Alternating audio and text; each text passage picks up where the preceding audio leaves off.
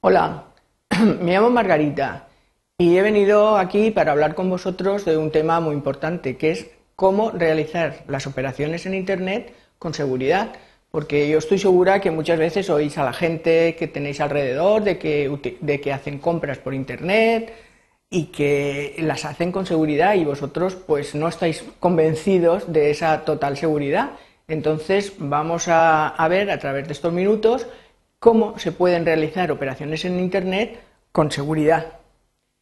Eh, y a conocer los métodos para navegar por Internet, ya os decimos, de forma segura. Y cómo realizar los pagos con tarjeta, por supuesto, de forma segura, y qué trámites se pueden realizar con certificado digital. Eh, como es natural, la seguridad de Internet pues es uno de los problemas más importantes porque tú, no, tú tienes que estar completamente seguro de que cualquiera de las operaciones que realizas no las van a utilizar nadie en contra tuya, sino que tú todo lo que estás haciendo eh, tiene una total seguridad para que no pase nada. Y para evitar que, que, se use maliciosamente tus datos, pues se han creado distintos mecanismos que garantizan la privacidad y la confidencialidad a los usuarios que navegan por la red. Esos métodos son el cifrado y el certificado digital. Los métodos de identificación que ya hemos dicho son, eh, primero hay unos mecanismos que son sin certificado electrónico que utilizan el usuario y la contraseña, que son prácticamente pues lo mismo que se utiliza cuando estás utilizando tu correo. Eh, la contraseña ya sabéis que sale con unos puntitos y que nadie la conoce, por lo tanto ahí hay mucha seguridad. Y luego hay otros mecanismos que son con certificado electrónico y se hacen a través del servidor de Internet seguro, cuyas siglas son HTTPS, certificados de firma digital y a través de, dispositivos seguros como es, por ejemplo, el nuevo certificado, el nuevo DNI. Eh, ya, como os estamos diciendo, los certificados, mm, los métodos de, de, identificación y autentificación de Internet segura HTTP se realiza a través de los servidores que lo utilizan y entonces cuando lo, veáis en el ordenador veis que arriba a la izquierda pone HTTPS y bajo hay un candadito. Todos los navegadores lo incorporan y no hace falta que el usuario haga nada, simplemente sale. Y para conocer que una página web es segura, pues observamos en la barra de direcciones si aparecen esas siglas.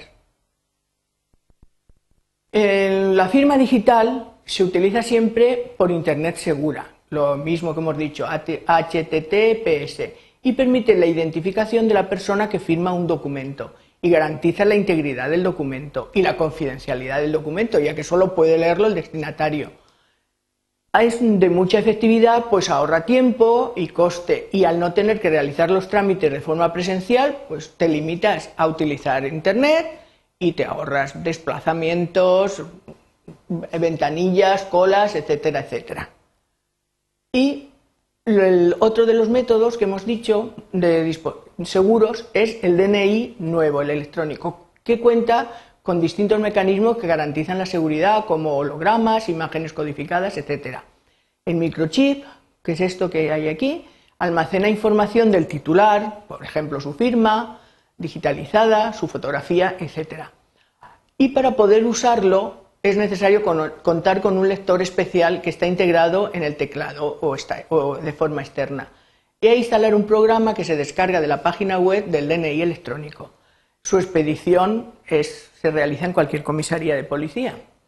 Bueno, los pasos seguros en Internet para poder utilizar el pago con tarjetas son, como hemos dicho, primero, navegación segura, eh, las siglas HTTPS tarjetas de crédito seguras, la transacción se realiza a través de la web del banco. Y luego existe otra alternativa de pago como es el PayPal, mediante el cual el usuario se suscribe y tiene la seguridad de no compartir la información bancaria, solo es mm, para él personalmente. Y los trámites que se realizan con certificado son muchísimos. Eh, primero, ante todo, hay que saber que el certificado digital se obtiene a través de distintos organismos, entre ellos la Fábrica Nacional de Moneda y Timbre. Y los ejemplos son muchos. necesitas datos tuyos de la seguridad social, de tu vida laboral, de trabajo, pues por medio de ese certificado lo puedes obtener. Puedes mm, tener servicios de centros públicos de salud, etcétera. Y luego, una cosa muy, muy interesante es con la agencia tributaria.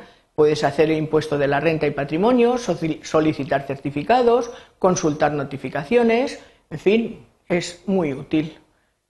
Bueno, pues gracias por haberme escuchado y a partir de ahora ya lo sabéis, cada vez que necesitéis hacer algún trámite, pues tener la tranquilidad de que lo vais a hacer con seguridad con todos estos métodos de los que hemos estado hablando.